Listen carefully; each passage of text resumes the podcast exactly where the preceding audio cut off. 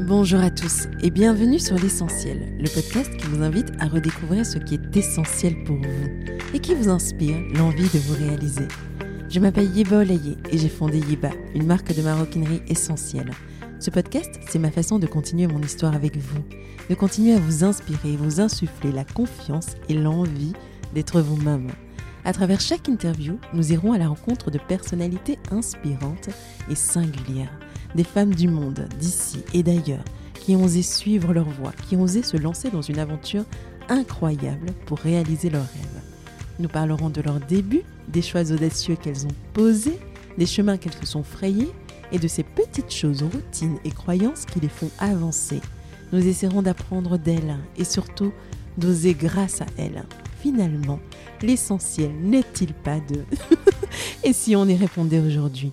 Le podcast est disponible sur toutes les plateformes, alors pensez à vous abonner et surtout, bonne écoute.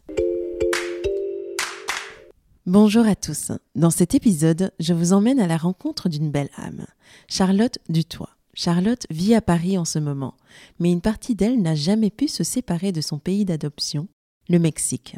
Après avoir vécu dix ans au Mexique et fait ses armes chez Hermès, entre autres, Charlotte décide de rentrer à Paris pour se rapprocher de ses proches. Pourtant, c'est ce projet qui trouve racine au Mexique et qui vivait dans son cœur qui finalement l'amène sur le chemin de l'entrepreneuriat vertueux. Fascinée depuis toujours par le savoir-faire ancestral mexicain et convaincue que les pièces artisanales ont une âme, en plus de raconter une histoire, elle fonde Legado, qui veut dire héritage, afin de faire rayonner ses savoir-faire ancestraux et de participer ainsi à la préservation de ce qui s'est transmis de génération en génération. Tout ceci à travers une démarche éthique et responsable en collaborant directement avec les artisanes des communautés autochtones. C'est ce podcast qui a amené Charlotte à moi, et son univers et sa bienveillance qui m'ont donné envie de vous la présenter. Une force tranquille qui trace son sillon avec une éthique admirable qui, j'en suis certaine, vous séduira aussi. Je n'en dis pas plus et laisse place à notre conversation. Bonne écoute Bonjour Charlotte, je suis absolument ravie de t'accueillir sur euh, le podcast L'essentiel. Est-ce que tu pourrais brièvement te présenter? Bonjour Yeba, alors je suis aussi euh, ravie d'échanger avec toi ce matin. Euh, je m'appelle Charlotte, j'ai 36 ans. Euh, je suis originaire de Lille, de France, et, euh, et j'ai fondé une marque qui s'appelle euh, Legado. Magnifique. Et est-ce que tu pourrais nous parler du Legado et, et ensuite on viendra sur ton histoire entrepreneuriale, ce qui t'a amené à lancer cette très très jolie marque? Bien sûr. Alors Legado, c'est une marque de mode et, et d'accessoires qui s'est construite autour des savoir-faire du Mexique, qui est mon pays d'adoption, où j'y ai vécu, j'y ai vécu pendant dix ans et j'ai encore énormément de liens euh, là-bas. Donc le Mexique, ton pays d'adoption. Mais euh, revenons euh, aux origines. Est-ce que tu pourrais un peu nous parler de, de ton enfance et, et, et, de ton parcours pour en arriver jusqu'au Mexique? Bien sûr. donc je suis née à Lille. j'ai fait un, un bac scientifique je savais pas je savais pas trop ce que je voulais faire et du coup je me suis orientée vers une école vers une école de commerce parce que pour moi c'était un peu c'était l'option qui allait euh, m'amener à découvrir encore énormément de, de disciplines euh, pour pouvoir un peu me faire une idée un peu plus concrète euh, de ce que j'aimerais faire dans l'avenir. Et du coup j'ai fait une école de commerce post-bac. J'étais à l'ISEG à Lille. Mmh mmh et post-bac c'était aussi pour moi important pour pouvoir justement rentrer dans le concret et avoir déjà des matières lié au commerce euh, dès le départ, dès la sortie euh, du bac. Euh, donc c'était une école en cinq ans et au bout de deux ans, on pouvait partir en échange universitaire. Et c'est là où je suis partie au Mexique pendant un an. Et j'ai choisi le Mexique parce que pour moi cette année c'était vraiment une, une, opportunité de découvrir quelque chose de, de différent. Et évidemment une langue, donc l'espagnol, mais aussi une culture, un pays, etc. Et et pour moi, au plus loin c'était, au plus différent, euh, le, mieux c'était. Et euh, c'était vraiment un pays, une culture qui m'attirait énormément. Et tous les gens qui étaient partis euh, revenaient enchantés. et voilà. Donc, je suis partie là-bas. j'ai fait ma troisième année là-bas pendant pendant un an. D'accord. Et et comment c'était Enfin, déjà, est-ce que tu avais l'âme d'une aventurière? Est-ce que c'est c'était quelque chose qui t'habitait depuis très longtemps, d'aller dans des contrées plus lointaines, rencontrer d'autres cultures, ou c'était juste une opportunité qui est arrivée avec le, le temps et, et tu l'as saisie? Euh, non, pas énormément. Euh, j'ai des excellents souvenirs euh, de vacances euh, en France. Mes grands-parents avaient une maison de famille et du coup chaque été on se retrouvait avec mes cousins dans le dans le Pays Basque en France. Mais du coup c'était des vacances assez régulièrement au même endroit et assez souvent en France. des superbes étés, mais du coup, je pense que c'est justement aussi pour ça que j'étais très curieuse de découvrir aussi euh, d'autres euh, d'autres cultures. Et du coup pour moi c'était vraiment l'opportunité qui s'est présentée euh, à travers mon école de commerce. Euh, voilà, donc c'était vraiment une, une, chance incroyable que j'ai saisie il y a quelques années, en 2005. ah ok, le temps passe. Mais comment c'était quand tu es arrivée et la différence en termes de culture et comment tu t'es adaptée et qu'est-ce que qu'est-ce que ça t'a appris en fait cette expérience? Euh, comment c'était? Euh, C'était assez incroyable, mais c'est vrai que ce genre de voyage, bah, on les euh, on les prépare, c'est vraiment l'inconnu. Moi, je suis arrivée là-bas, j'avais 19 ans, je vivais encore chez mes parents, donc donc moi c'était vraiment un peu le saut vers vers l'inconnu. et finalement avec beaucoup de, de, peur et de stress, parce que c'est vrai que c'est des pays qui sont qui sont loin, qui sont différents auquel parfois il y a beaucoup de euh, stéréotypes et de préjugés associés. Euh, et euh, du coup, je suis arrivée avec pas mal d'appréhension, mais aussi l'appréhension d'arriver, de, de, de, découvrir.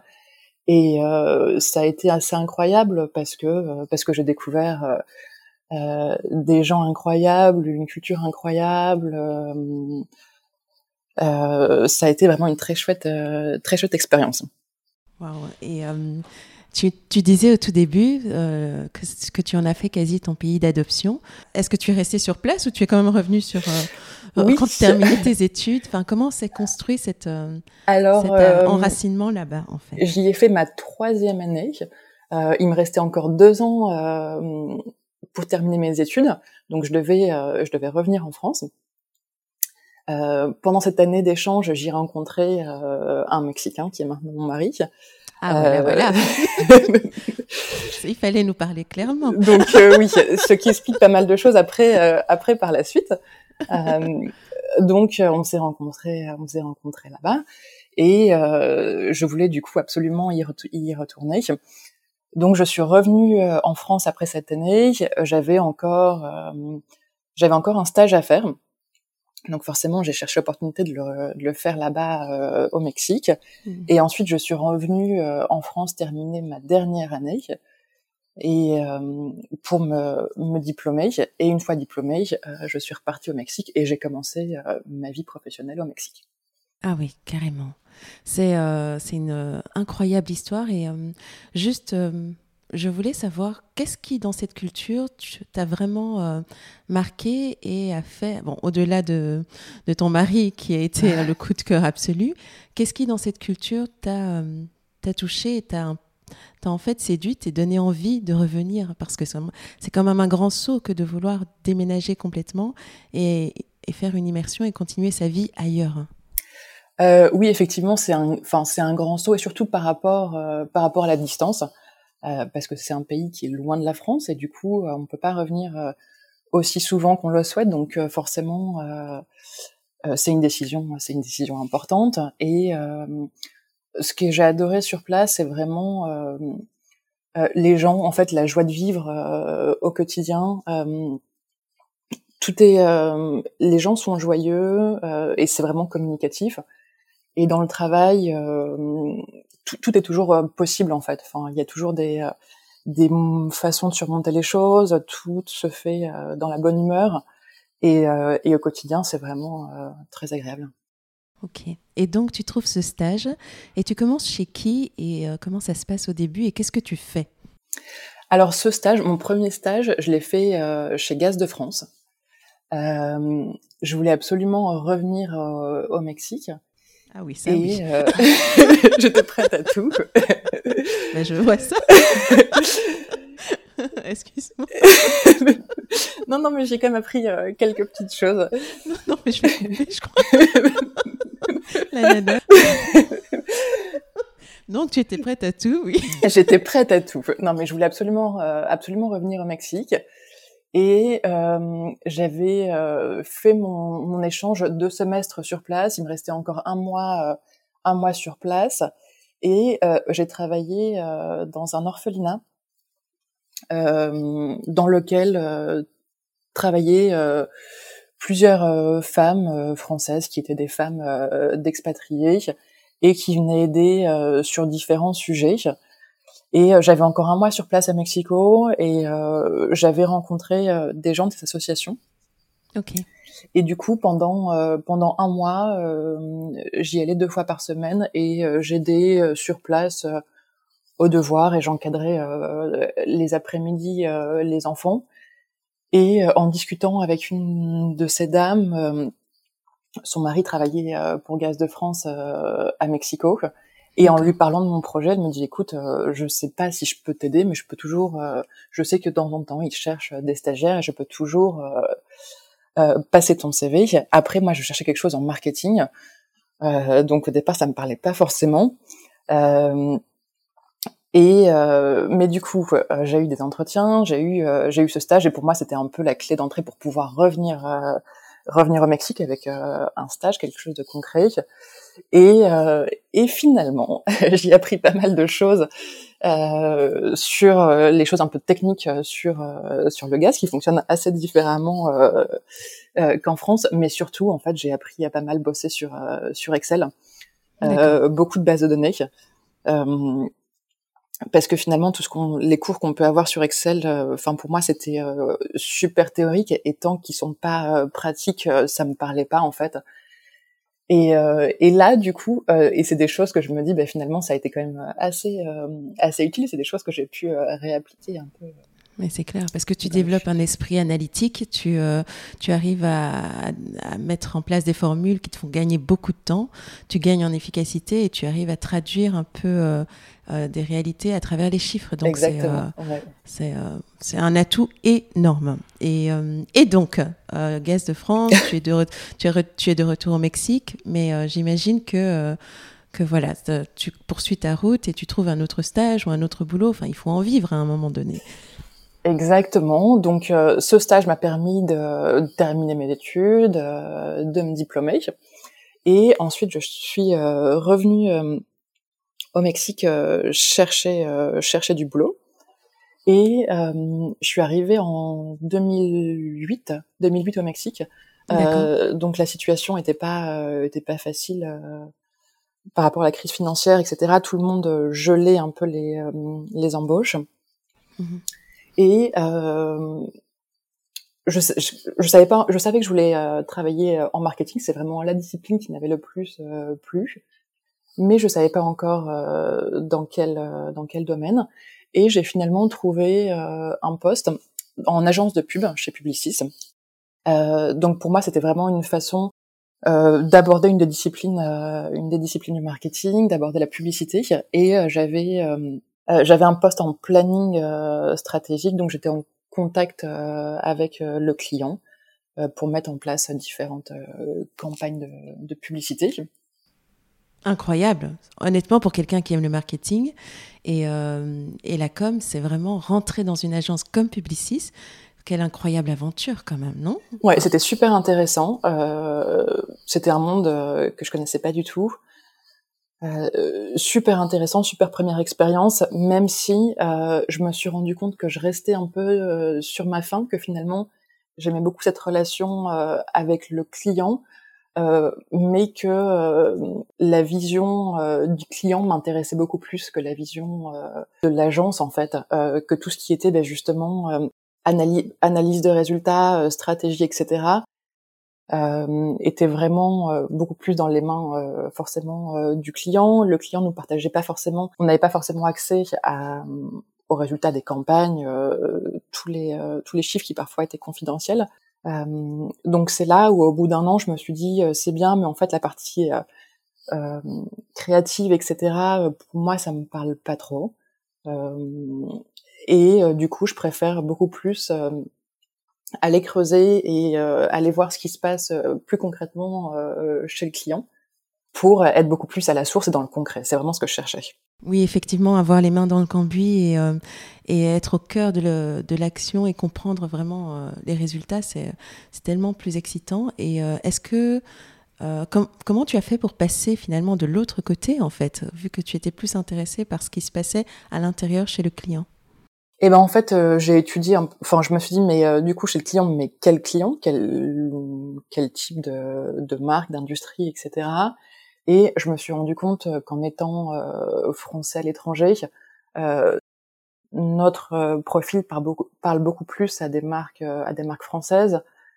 et il y en a pas mal, il y a pas mal de boîtes françaises qui sont établies au Mexique. Et du coup, je faisais un peu ma liste, etc. et j'ai postulé chez l'Occitane, l'Occitane en Provence, à Mexico. pour un poste en marketing opérationnel et, et j'ai eu les postes où j'ai travaillé pendant un peu plus de trois ans euh, en marketing. Fantastique, très belle marque, très belle maison. Et, euh, et est-ce que tu as trouvé là ton bonheur? Euh, Oui, j'ai énormément, euh, énormément appris. Pour le coup, là, très concret, euh, parce que c'était une petite, une petite structure. J'étais en charge du marketing opérationnel avec plein de choses à mettre en place des nouvelles ouvertures euh, de boutiques, euh, un site e-commerce à lancer, euh, on a lancé le spa aussi. Enfin bref, pour le coup, c'était vraiment du concret. J'ai énormément, énormément appris dans une grosse structure, dans une grosse marque, parce que finalement c'est quand même un gros groupe, mais dans une petite filiale au Mexique, donc encore pas mal de, de liberté de faire des choses, hein, d'essayer, euh, de mettre en place euh, des choses et euh, et du coup d'apprendre d'apprendre énormément. Donc c'était vraiment une très chouette expérience. Mais donc le début d'une aventure entrepreneuriale, parce que s'ils sont très petits, tu vois vraiment tout, tu as une vision peut-être 360. Qu'est-ce que tu faisais concrètement et, et est-ce que c'est ça qui t'a amené à ton aventure actuelle? Alors c'est pas ça qui m'a qui m'a amené à mon aventure, à mon aventure actuelle euh, tout de suite, mais c'est vrai qu'avec du recul, quand j'y repense, eh ben euh, ça y ressemblait, ça y ressemblait pas mal. Euh, et en fait, ce que je faisais, j'étais en charge du marketing opérationnel. donc, je mettais en place toutes les différentes stratégies de marketing autour des lancements, lancements produits. Euh, donc j'étais en charge euh, du calendrier et de toutes ces déclinaisons de trade marketing, euh, des promotions, des animations en boutique et ensuite du e-commerce avec la stratégie de digital marketing, les emailing et et j'ai repris aussi tout ce qui était presse et lancement presse aussi. Mon Dieu, le nerf de la guerre, en fait. J'ai l'impression que tu gérais toute la boîte, sauf, sauf la logistique. Bah, dans les petites structures. La création de produits. Euh, ouais, tu fais, tu touches beaucoup. et, euh, et, effectivement, ça ressemble beaucoup à ce que je fais euh, là actuellement. Tu touches, tu touches beaucoup, beaucoup à tout et tu mets vraiment la main à la pâte enfin, sur beaucoup de sujets. Mais tel que j'essaye, enfin, j'essaye de comprendre le profil, j'ai l'impression que tout de suite, euh, tu, euh, enfin, rapidement, tu as appris vite. Euh, non, je vois que tu as, j'imagine que tu as appris beaucoup en peu de temps et, et vu que c'était une petite structure, que tu as dû te demander si, si tu pouvais pas apprendre dans une plus grosse boîte ou faire d'autres choses. Donc, qu'est-ce qui a été le next step? Parce que j'essaye de comprendre vite comment, comment on en arrive à avoir des opportunités pareilles et finalement euh, se lancer dans l'entrepreneuriat Oui, alors là, j'y ai passé un peu plus de, trois ans. C'était une super euh, expérience, mais avec énormément de, de, lancements. On avait environ 14 lancements euh, par an. Mmh Donc c'était un calendrier super rapide, avec énormément aussi de, de promotions pour créer du trafic en boutique, beaucoup de nouveautés, beaucoup de promotions, etc et, euh, et j'avais envie euh, d'être un peu moins dans, euh, dans, le, dans le dur et de me rapprocher un peu plus du, du produit. D'accord.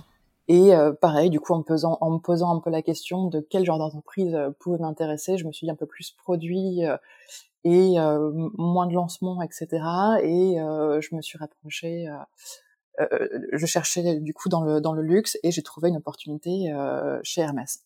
Oh, rien que ça. mon Dieu, mon Dieu, si tu pouvais voir les étoiles de mes yeux. et donc, chez Hermès, qu'est-ce que tu faisais et, euh, et, voilà, raconte-nous tout, parce que rentrer chez Hermès, on a envie d'en apprendre plus. Ouais, c'était une très chouette expérience. Du coup, c'était pour Hermès de nouveau à la filiale euh, à Mexico. J'étais en charge du retail euh, merchandising. Donc, j'étais en charge de l'offre produit dans nos boutiques au Mexique donc en charge de déterminer euh, l'offre qui sera présentée euh, aux clients euh, dans les boutiques. Donc Hermès a plusieurs, ce qu'on appelle métiers, plusieurs lignes produits qui va de la maison, bien sûr, au cuir, à la maroquinerie, au prêt-à-porter. Donc c'est vraiment définir quelle offre va être présentée aux clients dans chacune des boutiques parce que, ce qui est très spécifique à Hermès, euh, c'est que l'offre est assez euh, différente forcément d'une boutique à l'autre parce que les boutiques sont différentes, mais aussi euh, d'un pays, à l'autre. Et est-ce que c'était comme à l'Occitane où tu, tu, étais dans une structure qui te laissait un peu de marge de manœuvre pour tester, t'exprimer chez, chez, Hermès? Et qu'est-ce que tu as retenu de cette expérience Belle Maison? Qu'est-ce que tu as pris en fait pour toi et pour avancer après? Euh, oui, alors ces expériences ont été complémentaires, mais finalement assez différentes. Euh, chez euh, chez l'Occitane, c'était beaucoup de, de, marketing avec beaucoup de stratégies à mettre en place euh, pour créer euh, du trafic, de l'animation en boutique. J'ai changé pas mal avec les centres commerciaux aussi. chez Hermès, c'était assez différent. le cadre était était était beaucoup plus précis. Et euh, mon job euh, était beaucoup plus centré euh, sur le produit, la définition de, de l'offre, mais finalement avec encore beaucoup de liberté sur la construction de la collection pour le marché mexicain, parce que finalement, assez justement, ils se disent que que c'est vraiment les directeurs de boutique, les vendeurs qui connaissent au mieux leur clientèle Mmh euh, donc ils font vraiment confiance et ils, déléguaient vraiment euh, à chacun des marchés la construction de, l'offre. Donc encore euh, beaucoup de liberté par rapport à ça. Ok. Et, euh, et donc j'imagine que tu as vraiment dû t'amuser. Et euh, mais qu'est-ce qui a fait que au final tu as quitté cette euh, cette jolie maison? Parce que maintenant tu as Legado, ta marque, dont on va enfin parler. Et voilà, qu'est-ce qui était qu'est-ce qui a été le moment où tu as basculé où tu t'es dit il me faut mon propre projet? Alors en fait j'ai passé dix ans au Mexique. Et, et, au bout de dix ans, j'ai voulu me rapprocher de la famille, des amis et tout se passait très bien, mais je me suis dit en fait, euh, si, je, si on ne prend pas la décision de revenir, euh, euh, ben on peut y rester des années. J'avais vraiment envie de, de, passer un peu de temps euh, auprès de ma famille et de mes amis, et du coup, euh, on a décidé de rentrer avec mon mari. Mmh Donc on est rentré en France. On s'est dit dès que l'un des deux trouve un job dans sa boîte respective, et ben l'autre l'autre suivra. Euh, lui a trouvé avant moi, c'était assez drôle parce qu'il est revenu, euh, il est arrivé à Paris, moi j'étais encore à Mexico, je terminais l'année et je suis restée encore deux mois seule à Mexico. Lui est arrivé en France. Moi j'ai terminé euh, ce job à Mexico et et j'ai repris ensuite de nouveau en retail merchandising chez Hermès à Paris. Mmh Là sur le marché européen. Euh, c'était aussi une super euh, chouette expérience. Par contre, j'ai repris en CDD euh, pendant un an. Et à la fin de cette, ce CDD, euh, il n'y avait pas, il y avait pas de, de job. C'était pour un, un poste de, de, courte durée. Et, et, du coup, à la fin de cette année, je me suis dit mais qu'est-ce que qu'est-ce que je fais? Est-ce que j'attends parce que forcément c'est une maison assez incroyable, mais est-ce que j'attends que que euh, le job euh, se présente Est-ce que je cherche ailleurs? Et c'est là que je me suis dit, mais en fait, euh, j'ai toujours adoré l'artisanat au Mexique. après ces différentes expériences, je me rends compte que ce qui me plaît, bah, c'est ce contact, cette proximité avec le produit, mais aussi être dans le concret, faire faire les choses.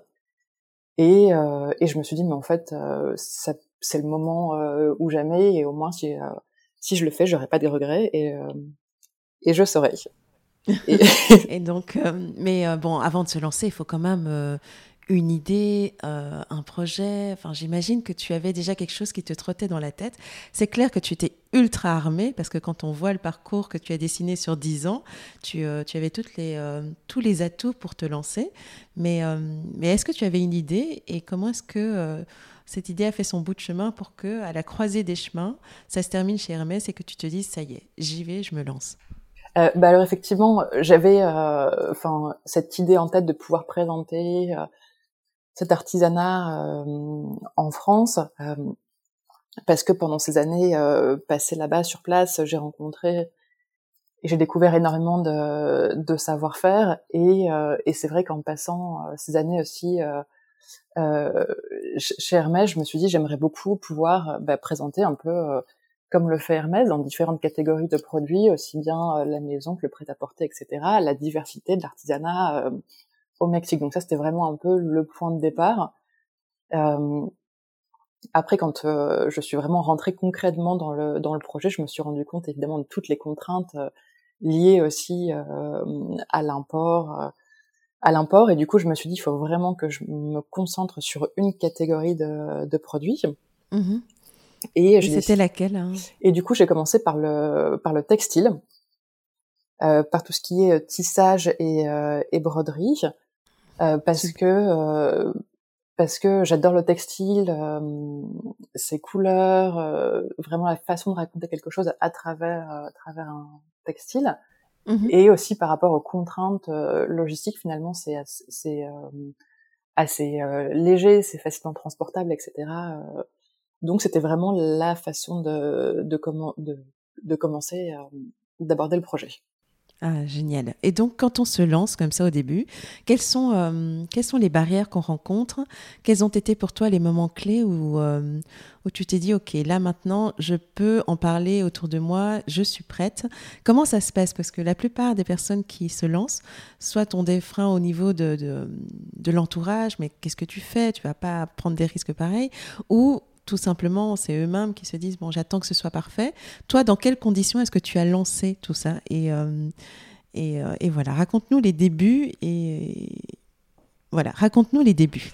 Euh, effectivement, au départ, ben, il faut un peu l'officialiser et je pense que finalement c'est une bonne chose parce qu'une fois qu'on l'a qu'on l'a annoncé à ses proches, à ses amis, etc. Enfin, on s'engage d'une certaine façon à vraiment à vraiment y aller.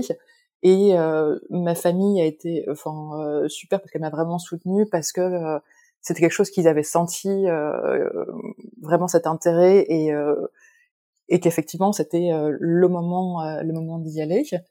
Et après un peu en bon élève, comme on a été comme on a appris un peu à l'école et finalement entreprise à prendre le temps entre guillemets de, de bien faire les choses. j'ai passé aussi pas mal de temps à construire un business plan et, et de le tourner un peu dans tous les sens, euh, mmh avec pas mal d'hypothèses, etc. Et finalement, je pense que c'est bien d'avoir, de formaliser un peu les choses, euh, de prendre le temps de se pencher euh, sur son projet. Euh, mais je pense que ça a duré un, un, peu trop longtemps à mon goût et que finalement, euh, c'est vraiment en se lançant et euh, en allant dans, dans, le dur, dans le concret, que les choses que les choses avancent. Et puis finalement, des hypothèses, ça reste que des hypothèses et et c'est vraiment dans le concret qu'on qu'on se rend compte des choses et qu'on les améliore. Euh, c'est vraiment une amélioration continue. C'est vrai. Tu sais qu'on a un peu le même profil. Et, euh, et pour la petite aparté, moi, j'ai passé un an euh, à faire un master d'entrepreneuriat, à faire des business plans, à, à, avoir des stratégies de fou. Et quand j'ai présenté mon projet, j'avais même pas de produit. C'était ouais. Et donc, euh, ils m'ont dit, mais tout ça, c'est magnifique, mais euh, où est le produit? Ah, mais il a... Et donc, j'ai dû passer six mois de plus pour ne serait-ce que sortir un produit. Et c'est vrai qu'à un moment donné, c'est euh, pas qu'on procrastine, mais on trouve, on, perfectionne, on perfectionne. Mais bah, je pense que c'est rassurant finalement. Rassurant, Euh, parce qu'on a l'impression de dominer ses hypothèses, ses fichiers Excel, etc. Euh, mais a un moment, il faut se confronter euh, euh, bah, au produit, au marché, etc. Et, euh, et finalement, c'est ça qui, effectivement, enfin, fait le plus peur. Quel va être Est-ce que le produit va être accepté Comment Mais mais je pense que c'est pas le plus important et que finalement, tout ce qui est business plan, etc. moi m'a aidé, mais je pense que ce qui m'aide le plus, c'est d'échanger avec des gens au quotidien sur les problématiques qu'on rencontre qu'on rencontre le plus souvent et que je partage avec d'autres entrepreneurs aussi. Mmh tout à fait. Et dis-moi, comment est-ce que le public a accueilli ton, projet, ta marque, et comment, euh, voilà, comment est-ce que les débuts étaient, et, et si c'était à refaire, qu'est-ce que tu ferais un peu différemment? euh, Bien, euh, j'ai lancé ma marque, c'était au mois de mars 2019, donc juste au début du Covid. donc ça a été un peu particulier parce que je me rappelle, je m'étais dit mais finalement bon bah c'est une bonne chose que ça arrive maintenant parce que dans deux trois semaines on n'en parle plus et, euh, et je pourrais euh, enfin lancer euh, pour de vrai pour de vrai ma marque et j'ai vite compris que ces deux trois semaines bon, bah. je, pense que, tous on est on était un peu dans la même optique que toi mais oui ça va passer. Encore encore un fait divers. On y est encore. Deux ans après on, on y est encore. Donc les, les premiers retours ont été très très positifs. Il y a eu un vrai intérêt euh, mais c'est vrai que c'est pas évident aussi de pouvoir avoir euh, un historique et de comprendre un peu euh, euh, ce qui se passe, etc. Parce que je me suis rendu compte que finalement tout ce qui était digital, ben, les gens étaient chez eux, donc les gens passaient énormément de temps sur les réseaux sociaux, faisaient, faisaient, des achats en ligne, etc. Et que finalement tout ce qui s'est passé depuis cette date, ben, ça évolue encore énormément et c'est un peu dur d'en tirer d'en tirer des leçons. Euh, mais bref, les premiers retours des clients étaient très, positifs. J'ai eu pas mal d'articles de presse aussi qui a pas mal aidé. Euh, Super, félicitations. Merci. et, euh, et dis-moi, parce que finalement, quand on lance un projet, c'est qu'on on a, on a envie d'amener quelque chose de différent. Quel est ton why? Qu'est-ce qui t'anime et qu'est-ce que représente les Legado pour toi? Pour moi, ce qui m'anime énormément, c'est tout ce qui est le savoir-faire euh, ancestral, tout ce qui est fait main, en fait, c'est vraiment ce, ce partage euh, de traditions, de savoir-faire depuis euh, des générations, qui existe depuis très très longtemps et qui se transmet, et qui pour moi est super important, enfin qui est une très grande très grande richesse, et qui est aussi important de le préserver, de le faire connaître, et et du coup du Mexique parce que je suis très sensible parce que j'y ai vécu. Et pour moi ça a vraiment euh, une signification. Et euh, et du coup je me suis vraiment donné comme mission de le faire euh, de le faire découvrir en France et et à l'étranger. Oui, mais déjà c'est moi au contact de ta marque ça m'a donné une ça m'a vraiment donné envie d'aller au d'aller à la source en fait et d'intégrer plus euh, de mon identité, plus du savoir-faire euh, euh, de chez moi dans, mes produits. Et, mais amène-nous au cœur de Legado. Comment est-ce que ça se passe? Avec qui est-ce que tu travailles? Quelle est ta, relation avec tous, tous, ces artisans? Et, et voilà, comment ça se construit de l'autre côté de la barrière, ce que nous, on ne voit pas tout à fait? Est-ce que tu peux nous raconter? Comment t'en es arrivé vraiment à tisser des liens aussi forts? Alors, je travaille avec des, euh, des artisans principalement de communautés indigènes. Euh, ce sont des savoir-faire euh, qui sont présents dans ces communautés depuis euh, très très longtemps. Ce sont des, savoir-faire que je connaissais parce que c'est des savoir-faire qu'on voit dans des petits villages au Mexique. J'avais pas mal voyagé. Mais après, je me suis, à partir du moment où je me suis décidée de lancer le projet, je me suis aussi rendue sur place euh,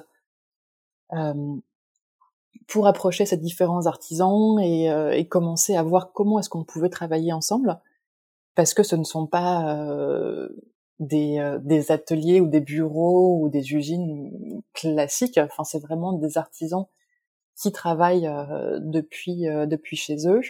Ce sont principalement des femmes et qui vont travailler, qui vont tisser ou broder euh, deux à trois heures par jour parce qu'elles sont aussi euh, mères de famille, donc elles ont d'autres responsabilités. Elles vont elles vont être auprès de leur famille.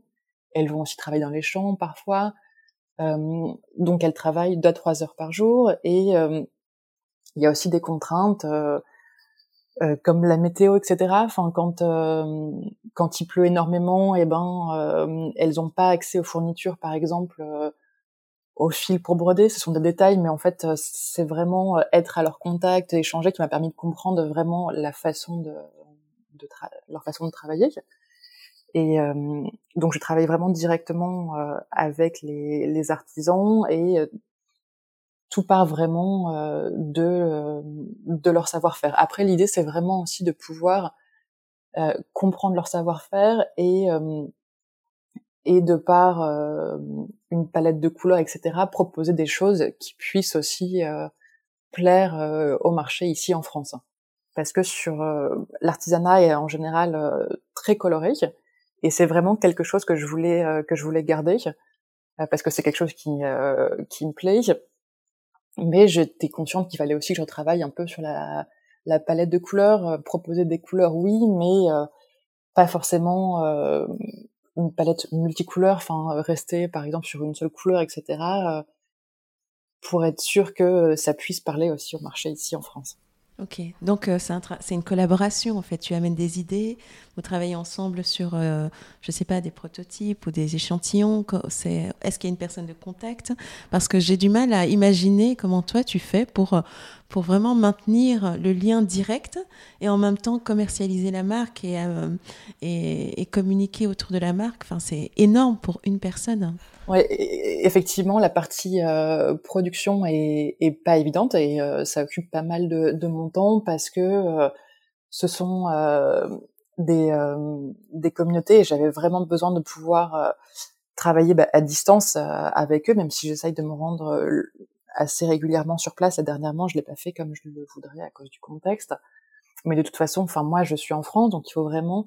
Enfin, mon challenge était aussi vraiment de pouvoir trouver des artisans avec qui je puisse travailler, avec qui je puisse avoir euh, une personne euh, de contact, avec qui je puisse échanger euh, par WhatsApp, par FaceTime, etc. Et qui soit le relais avec les différents membres de la communauté. Et c'est c'est ce que j'ai pu réussir à, à, mettre en place avec eux. Donc en général, ça dépend des communautés, mais c'est en général un membre de la famille qui a pris un peu ce rôle c'est la personne qui va se déplacer et qui va aller vendre euh, son artisanat sur différents marchés, qui va aller dans la plus grande ville euh, voisine.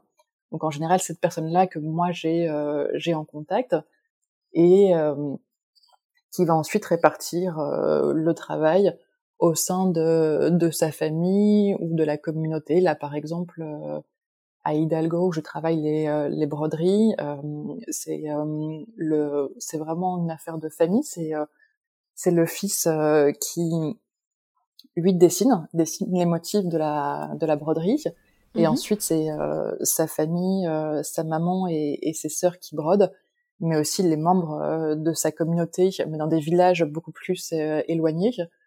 donc c'est vraiment lui qui fait le, le lien aussi, qui va qui va voir comment se passe la production sur place et qui est mon lien euh, direct avec qui j'échange assez régulièrement euh, par WhatsApp. Euh. Ok. Mais ce qui est merveilleux dans, ton projet, c'est cette dimension humaine, en fait, de préserver l'artisanat, collaborer avec des communautés et, leur permettre finalement d'avoir euh, un travail qui leur permette de vivre et qui leur permette euh, de s'épanouir et, euh, de montrer leur, artisanat. Et en même temps, toi, quelque part, qui amène un produit qui est, est d'une traçabilité claire et il y a un fil conducteur et c'est en tout cas c'est très beau. Et, et dis-moi qu'est-ce que ce projet t'a appris de toi sur toi-même?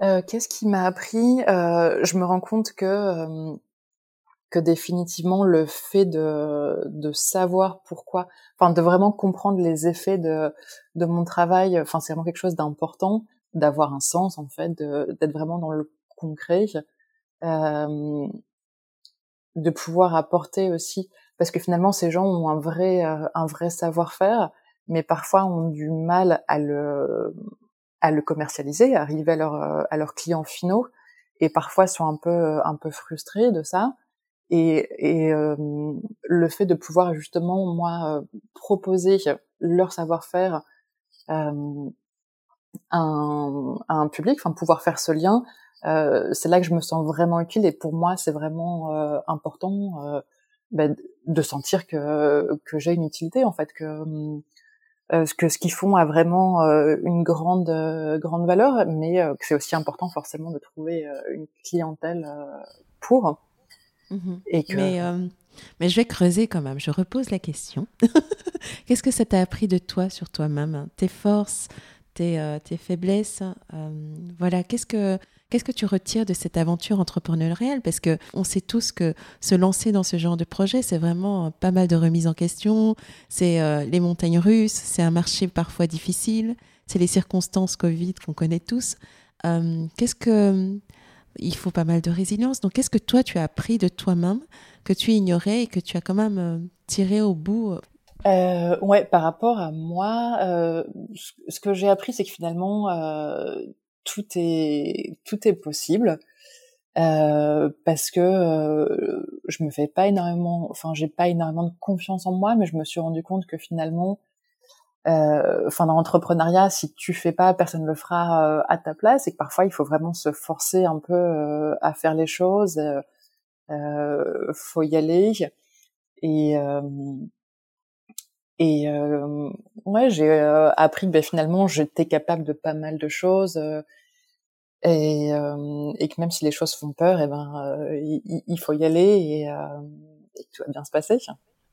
c'est vrai. Et, comment, et quelles étaient tes plus grandes peurs en fait qui, les, les, choses que tu appréhendais le plus quand tu, quand tu as commencé et même encore aujourd'hui? Euh, les plus grandes peurs, c'est forcément que que ça marche que ça marche pas, que ça soit difficile. Euh, mais euh, mais à chaque fois, je me dis, enfin, j'essaye de me dire, mais euh, quel serait le pire euh, qui pourrait arriver Et finalement, on se rend compte que bah, le pire, c'est jamais dramatique. Enfin, il y a toujours des il y a toujours des solutions. Et c'est aussi un peu ce que j'ai appris en vivant euh, au Mexique. Enfin, euh, il y a toujours des, euh, des solutions. Et donc, ce qui me fait peur, c'est forcément l'échec, mais cette aventure m'apprend aussi que finalement, enfin, il y aura toujours quelque chose de, de positif, même si sur le moment c'est dur et, et, ça fait mal et on y a mis tout notre effort. Finalement, il y aura toujours quelque chose de positif à en retirer et euh, et euh, voilà, c'est vraiment ça que j'ai euh, que j'ai appris. Ok. Dis-moi, Charlotte, quand je t'écoute, est-ce qu'il y a des moments mémorables des, qui t'ont apporté une fierté énorme ou des petites anecdotes difficiles que tu pourrais partager avec nous? Parce que c'est toujours en ça qu'on comprend vraiment ce que vit l'entrepreneur, en fait. Des moments mémorables il y, en a forcément, mais en fait c'est vraiment des petits, enfin qui sont pas forcément très signifiants, mais euh, c'est forcément bah, la première, euh, la première commande. Après avoir reçu euh, la commande famille, amis, etc. Bah, c'est c'est des choses qui sont qui, qui nous marquent. Après c'est des petits détails parce que forcément il y en a d'autres, mais c'est vraiment la première commande bah, du client, du client inconnu. ensuite ça va être le premier article de presse. Euh, ça veut être la première euh, grosse commande euh, personnalisée d'un client. ça va être la rencontre avec avec un groupe d'artisans, avec des artisans parce que je travaille avec un certain groupe, mais du coup quand il y a des grosses commandes, et eh ben eux travaillent et embauchent plus de, de, gens sur place, donc c'est rencontrer aussi ces gens qui sont super contents de cette grosse commande qui est tombée. Euh, c'est toutes ces petites choses euh, du quotidien. C'est un prototype euh, qui est qui est réussi. Mm-hmm. C'est tous ces petits détails qui qui font que que l'aventure en vaut, euh, en vaut, la, peine. Mais oui, et puis la grosse commande, c'est euh, bingo, enfin c'est grande joie pour toi, mais derrière aussi pour eux, grande joie. Donc c'est euh, une vague positive, déferlante dans ce... Grande joie et, fierté aussi que leur travail soit reconnu. Tout à fait. Et dis-moi, quelle est ta vision pour les Gado Où est-ce que tu veux l'emmener?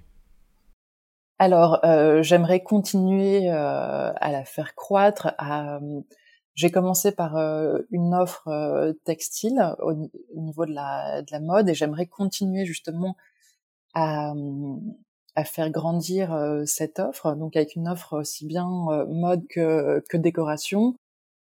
et pouvoir continuer à faire découvrir ce savoir-faire assez assez incroyable, à le préserver et aussi finalement donner une image du pays à travers à travers son artisanat parce que c'est vrai qu'on entend euh, de l'extérieur souvent pas mal de choses euh, assez négatives par rapport à la violence, etc. Mais euh, c'est aussi un pays qui a tellement de, de richesses que j'aimerais du coup continuer à, à faire voyager, faire voyager mes clients et continuer à partager ce savoir-faire sur ce beau pays. En tout cas, c'est tout ce qu'on te souhaite. Et dis-moi, quelle serait ta définition du succès, de la réussite personnelle Au bout du compte, si on te, allez, on te télétransporte dans 5 ans, dans 10 ans, et que tu regardes en arrière, qu'est-ce que, qu'est-ce que tu, enfin, qu'est-ce qui représentera la réussite pour toi?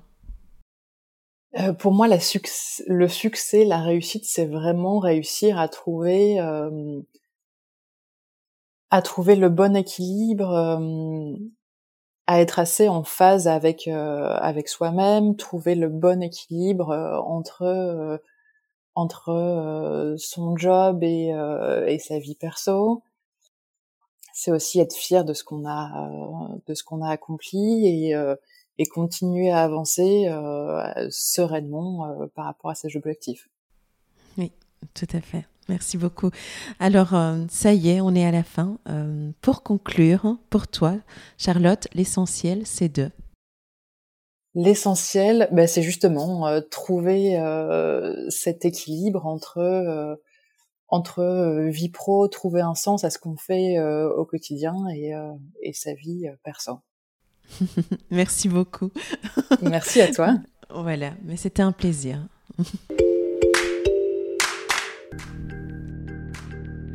Alors, le petit mot de la fin. Si ce podcast vous a intéressé, n'attendez pas. Abonnez-vous sur la plateforme de votre choix et vous recevrez tous les vendredis le nouvel épisode. Aussi, n'hésitez pas à le partager auprès de vos amis et de vos proches qui pourraient être intéressés. Cela nous aiderait tellement à grandir. Et si vous ne l'avez pas encore fait, laissez-moi un avis ainsi que 5 étoiles sur iTunes. C'est comme ça que nous aurons la chance de monter dans les classements et d'atteindre plus de monde. Merci d'avoir été aussi nombreux à nous rejoindre. Poursuivons notre route ensemble. À la semaine prochaine. À bientôt.